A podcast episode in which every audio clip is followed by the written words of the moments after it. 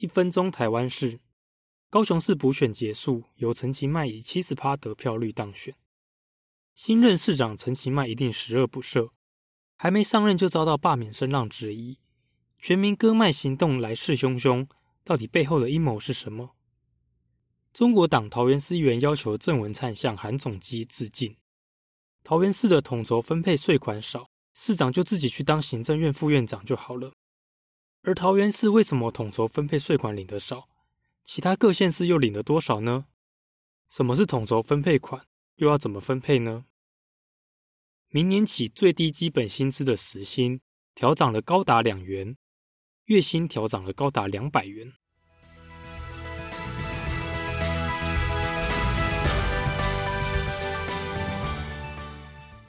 台湾是台湾人的事。Hello，大家好，我是 Chris。欢迎大家收听台湾市频道。台湾市会从多个角度带大家看看最近台湾发生的大小事，让你就算没有时常关注新闻媒体，或是身处国外，也能了解台湾的事。刚刚你听到的一分钟台湾事是今天节目的摘要。如果你没有这么多时间听完完整的节目，你可以从一分钟台湾事快速了解本周的台湾事。台湾市在各大 Podcast 平台都可以听到。如果你是利用 Apple Podcast 收听的朋友，请帮忙动动手指头为台湾市评分五颗星，并且留言支持台湾市，让更多人可以听到台湾市。高雄市长补选过程就像是外面的天气，偶尔还雷雨交加，但总算是结束了。不过这个结束可能只是对李梅珍而言。高雄市长补选后还有许多的余波荡漾。首先最大的余波当然就是全民割麦行动，陈其迈都还没有任职，就已经有人开始想要发起罢免。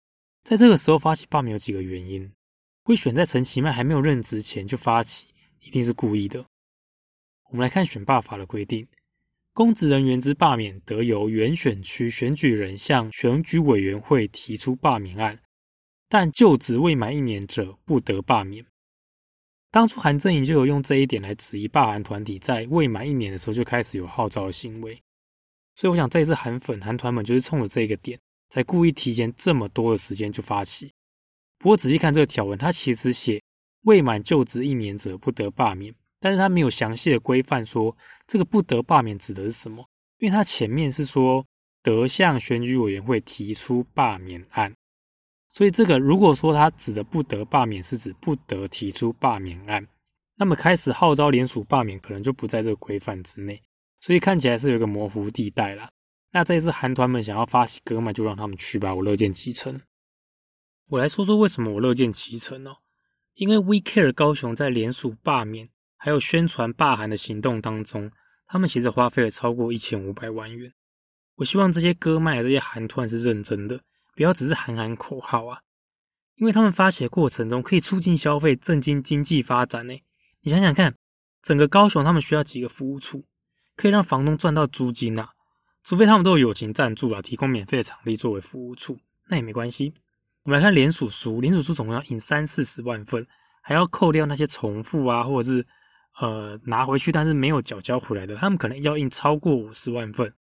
那么这些高雄营业者就可以这样赚一波啦。还有其他周边的项目，例如服务人员的背心啊、文宣物啊、黄丝带等等，也不一定是黄丝带啦，看他们想要用什么颜色的。不过他们最近可能会喜欢鹅黄色吧。这些业者就可以赚一波啊，那多棒啊！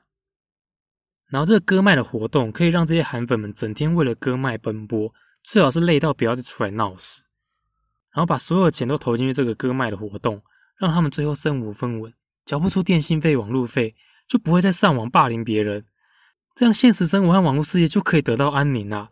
太棒了，我们的未来充满了希望啊！所以我这边呼吁韩粉们啊，全民割麦行动要坚持啊！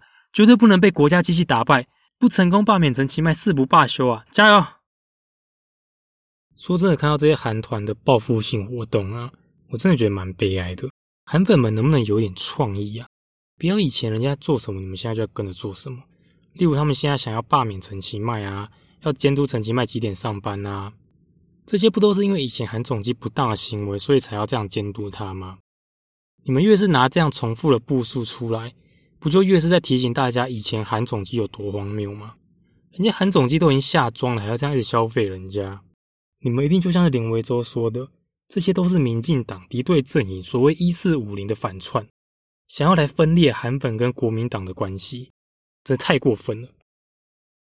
其他的报复性罢免，我觉得更扯，完全没有正当性可言啊！就拿高雄市议员黄杰为例，韩粉们在七月三十一号的时候已经送出第一阶段联署书。第一阶段因为只要一趴的选举人口，很简单，大概只要三千份。如果通过的话，他们要在十月的时候送出第二阶段联署书，需要十趴的选举人口作为门槛，大概是三万份左右。那在八月十八号的时候，他们宣称联署书已经有超过三万份了，他的目标是朝四万份迈进，代表是有可能就通过了联署要进行罢免投票。不过我若是黄杰，我其实不用太担心呢，因为这反而是一个机会。如果成案的话，你想想看，绿营和绿营的支持者会这么容易就让他们的报复性罢免成功吗？那这样不就显得罢免这件事情没有这么神圣了吗？就算韩团他们真的有把握支持罢免可以冲过二十五趴，那黄杰只要努力让反对票超过支持票，他就可以保住议员的位置，而且保住的还不只是议员的位置哦，因为有了这些声势，他接下来就是去选立委啦。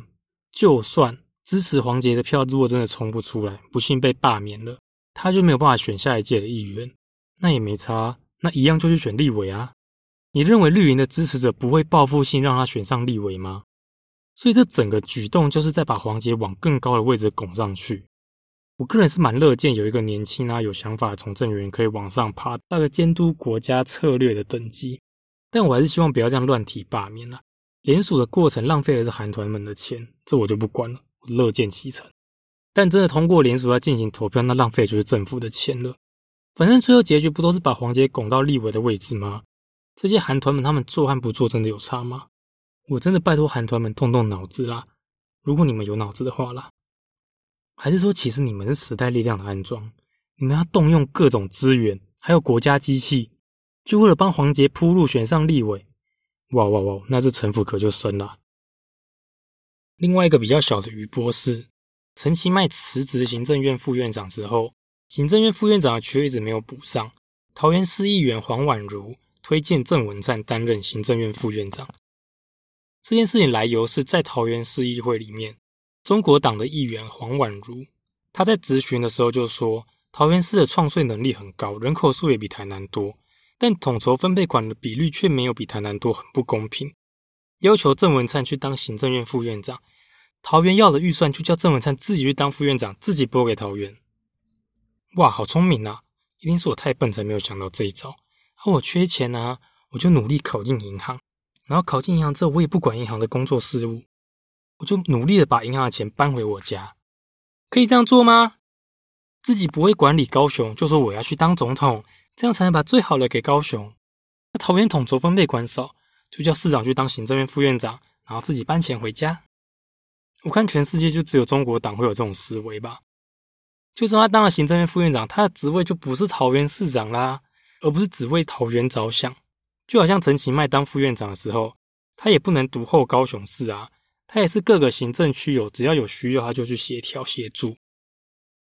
所以中国党议员会这样说，我看只有两种可能性：第一个就是无知的政治口水，可能就是单纯想要表达桃园市得到的统筹分配款也比较少。他没有去思考他说的话合不合逻辑，然后就讲一些干话。第二个就是他可能是刻意想要挑起民进党的内部斗争，因为民进党包括总统蔡英文、桃园市长郑文灿、基隆市长林佑昌、新竹市长林志坚，他们都是最后一个任期了，他不能再连选连任，所以当他们任期到了，势必要做一个权力的交接。那郑文灿的满意度一直都是六都市长的前段班。他参选下一任总统的呼声也蛮高的，可是，在二零二二年市长卸任到二零二四年总统大选中间还有一段时间，其实他也可以去中央行政院过个水，让他的履历漂亮一点。因为包括过去啊，中国党的朱立伦在改制之前的桃园县长任期的时候，他第二个任期还没有结束前，也是绕跑跑去当行政院副院长。那陈菊在高雄市市长的最后一个任期。也是没有做完就跑去中央当总统府秘书长，所以他们现在推郑文灿去当行政院副院长，就可以顺便帮这个政治红人贴上绕跑市长的标签。这样听起来中国党好像很坏，不过民进党也不遑多让啦。民进党其实也有一样的动作，因为他们一直在拱侯友谊，他们拱侯友谊的原因，我想一方面是因为侯友谊是中国党少数的正常人，让他掌权中国党也不是坏事；二方面当然也是想要挑起中国党内部的斗争啊。他们想要选总统人这么多，狗票。不过这后事还蛮值得观察的啦，因为侯友谊跟郑文灿这两个人蛮像的，他们的市政满意度都很高，就是第一名跟第二名互相在交换的。然后每次被问到他们有没有想要争夺更多权力的时候，又都一副不在乎的样子。都说我现在只想要专注市政，所以我觉得可以来观察一下这两个人他们下一步会如何。他们俩这种个性要怎么样来争夺更高的权力跟位置呢？那这整个事件呢是关乎于统筹分配税款的讨论。我们来看看六都其他的首长是怎么说的。根据联合报整理的新闻中表示啊，桃园市长郑文灿说，财政收支划分法对于最晚升格桃园市不公平，六都补助里面最少。他说：“桃园市无论是创税能力啊、财政管理啊、开源节流，都是六都的前段班，但补助却是六都的最后。”台南市长黄伟哲表示，他要和补助比较少县市一起联手，跟中央寻求更多的资源，把补助的饼做大。台中市长卢秀燕说：“台中已经是全台湾第二大城市，人口突破两百八十一万人，但统筹分配却是排在六都的第四名。”台中市民每年上缴国税约一千五百多亿元，但拿回的却只占了四分之一。新北市政府表示，希望把四十趴的营业事业额提升为百分之百，都交给县市运用。另外，修正人口权重，至少让新北市民人均税款可和其他五都相同，不求最多，至少要公平合理。台北市财政局长说，台北市税出最大，贡献最多。虽然统筹款较多，但是一般补助款并没有比较多，因为台北市每年对财政大饼的贡献最高，比较多应该是合理的回馈吧。至于高雄市，他没有说话，因为高雄市下礼拜才开始有市长，所以我今天想要来跟各位分享一下什么是中央统筹分配税款，那要怎么分配呢？中央统筹分配税款是地方政府经费的一大主要来源。其他的经费来源包括有地方税收，像是地价税啊、房屋税啊、牌照税这些，还有他们自行筹措的，像是地方政府办活动，或是公共造产、活动场馆的收入等等的。那如果这些经费真的都不够的话，最后可能就需要举债借钱。那中央统筹分配税款，它的意义在于，它透过中央统一来分配，它可以调整地方政府之间财政的失衡。弥补地方之间的贫富差距，也缩小了城乡的差距。所以我去研究了一下中央统筹分配款的分配办法。统筹分配款它的经费来源是国税中所得税的百分之十，营业税扣除统一发票的奖金这些钱的百分之四十，货物税的百分之十，还有地方政府上缴的土地增值税里面百分之二十。这些所有上缴到中央的国税里面，就是依据这个百分比，只有部分会拿来分配给地方政府作为统筹分配款。那其余的国税当然就归国家中央所有啦，用在中央的政策支出。这边的国税呢，它指的是所得税啊、营业税、遗产税、证交税、货物税、烟酒税等等的。那其他的税，刚刚有提到的是地价税、房屋税、牌照税，这些就算是地方的税收，由地方自己管理运用。但是这些税都是统一在报税的时候由地方来收款，然后再将国税的部分缴到中央去。所以就是为什么会有些县市首长说啊，我上缴这么多，可是却分配到这么少，很奇怪。因为统筹分配税款的来源，除了土地增值税之外，它本来就是归属于国税啊，本来就不是地方可以拥有的，只是在缴税的时候是由你地方来统一收款。如果一开始这些税就是直接缴到国家，没有地方经手。可能就不会有像卢秀燕这种错觉，觉得啊，我缴了一堆给中央，可是你却只分一点点给我，因为这些本来就不应该属于你的啊。通常我们看到这些争吵统筹分配款太少的，都是直辖市的这六都，一般县市很少听到在吵的。他们其实拿更少，不过他们可能知道，因为他们怎么吵都没有用，因为所有统筹分配款的经费有六成以上会分配给六都，剩下的十几个县市，他们只会分到两成五左右。六都所领的分配款最少都是两百亿以上的，加上专案补助款的话，在一百零九年公告的金额当中，最多的是台北市的四百五十一亿，最少是桃园市的两百六十三亿，其他一般县市大概都是几十亿而已。那六都的分配计算方式跟其他县市也是不一样的，它是有一个公式在计算，看每个直辖市可以分配到多少的比例。它是利用一个加权计算的方式，依照盈利事业营业额占权重百分之五十，人口占权重百分之二十，土地面积占权重百分之二十，还有财政能力占百分之十，用这些指数的加权结果去算出每一个直辖市可以分配到的比例。桃园市说它是最晚升格，所以金额最少。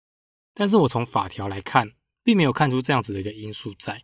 因为即便是营业额啊、财政能力都是用近三年的平均，那桃园也升格超过三年了，所以应该是没有这个因素在才对。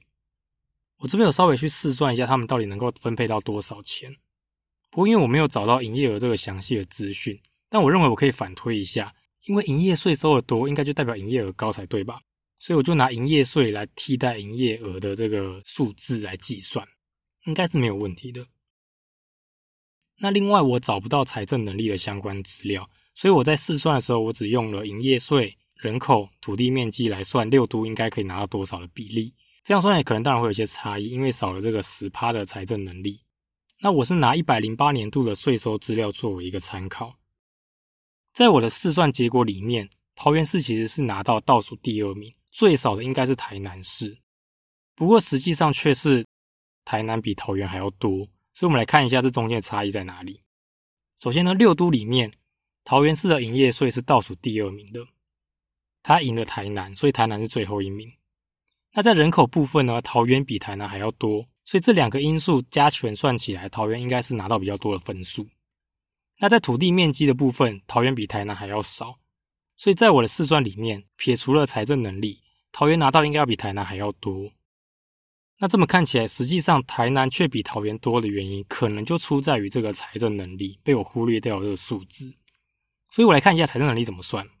这个算法很复杂，我就不把算式整个念一遍，直接解释一下。它里面有个参数哦，它是用平均每人自筹财源来计算，你可以把它看作是直辖市赚钱的能力。它的分子是所有直辖市的平均，所以它是一个固定的值。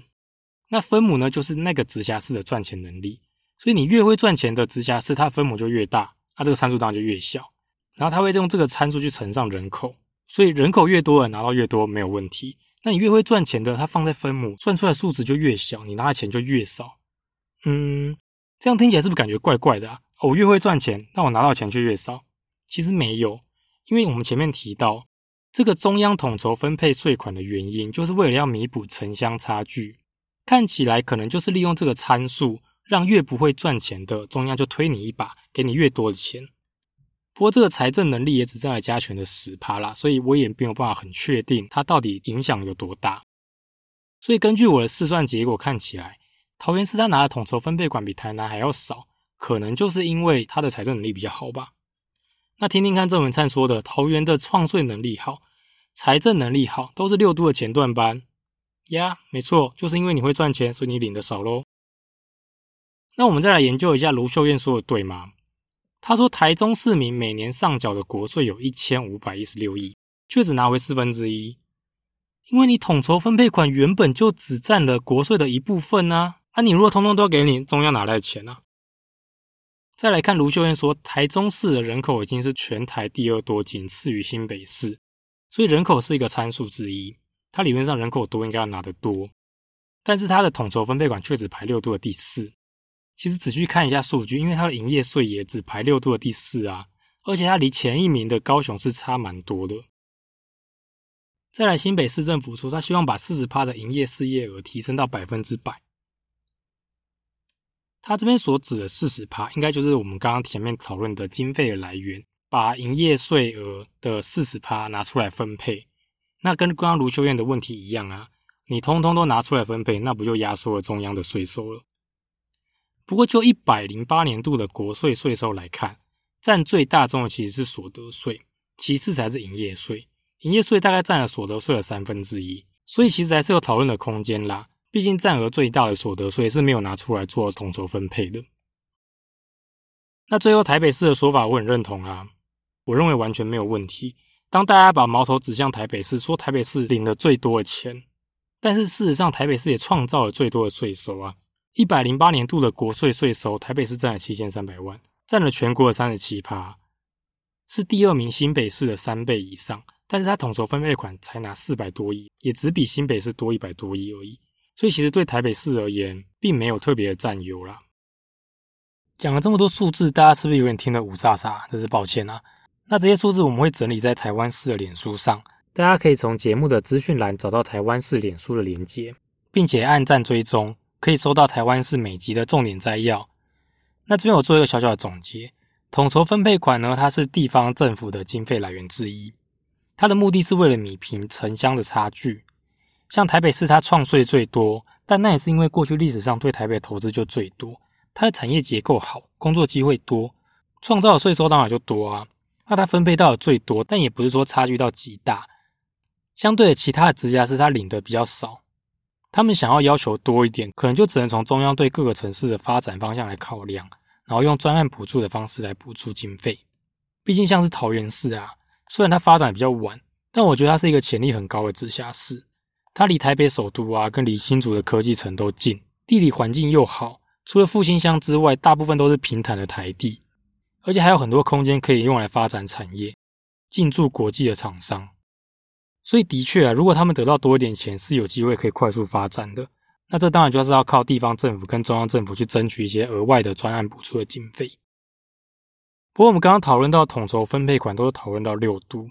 那最悲情的角色其实是新竹市。新竹市的人口数量是所有行政区中第十五名，但它创造的国税税收却是全国第六名，它比台南市还要多。它人口才占台南大概三分之一到四分之一，但税收却比台南还要多。可是它的统筹分配款却只分到四十几亿，是台南的五分之一而已。这其实就是一个行政区等级的问题啦。而台湾小小一个国家，有六个直辖市，我一直觉得是一件蛮诡异的状况。这边也跟大家分享一下直辖市要怎么升格。它升格的条件是人口群聚要达一百二十五万以上。准直辖市的门槛要有两百万人，所以当初桃园在拼升格的时候，他寄出了一大堆福利，鼓励大家去桃园住，就是为了要达到这两百万的门槛。那很多人就在吵啦，新竹县市可不可以合并升格成直辖市？不过以目前人口来看，新竹县市的总人口大概也不过就一百万，它离群聚的一百二十五万还有一段距离。不过其实也没有差很多，还是有努力的空间啦。然后他可以顺便把苗栗啊，还有隔一座山的宜兰都合并起来，反正都是邻近的城市。那这样总人口就超过两百万啦。然后也可以顺便就把苗栗国政府给拿下，让新竹政府来领导，这样可能苗栗国就有救了吧。再来是彰化和云林可以合并升格，他们人口加起来也超过两百万。那剩下行政区有嘉义啊、南投、花莲、台东、屏东，他们也可以全部合并啊。这样全台湾的行政区就会缩小到九个直辖市和一些离岛的县市。对小学生多好啊！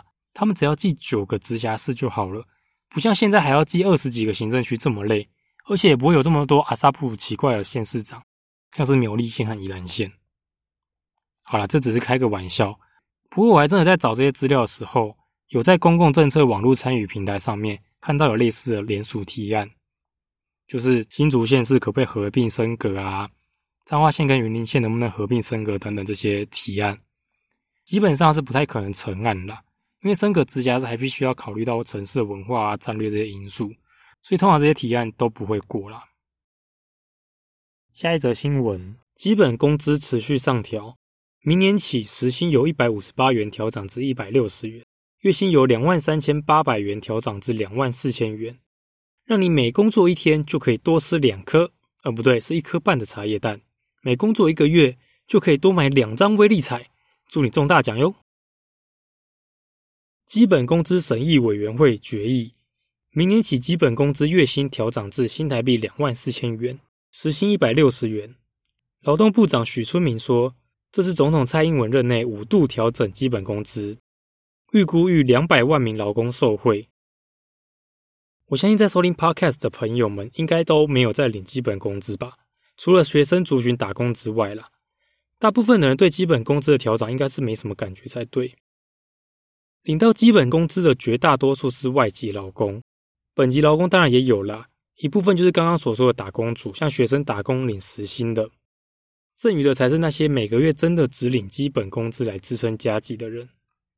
基本工资它其实主要就是在照顾社会底层的这些人，让他们在物价持续上涨的情况之下，能够有更多的保障薪资。但是基本工资对我们的实质薪资到底有没有帮助？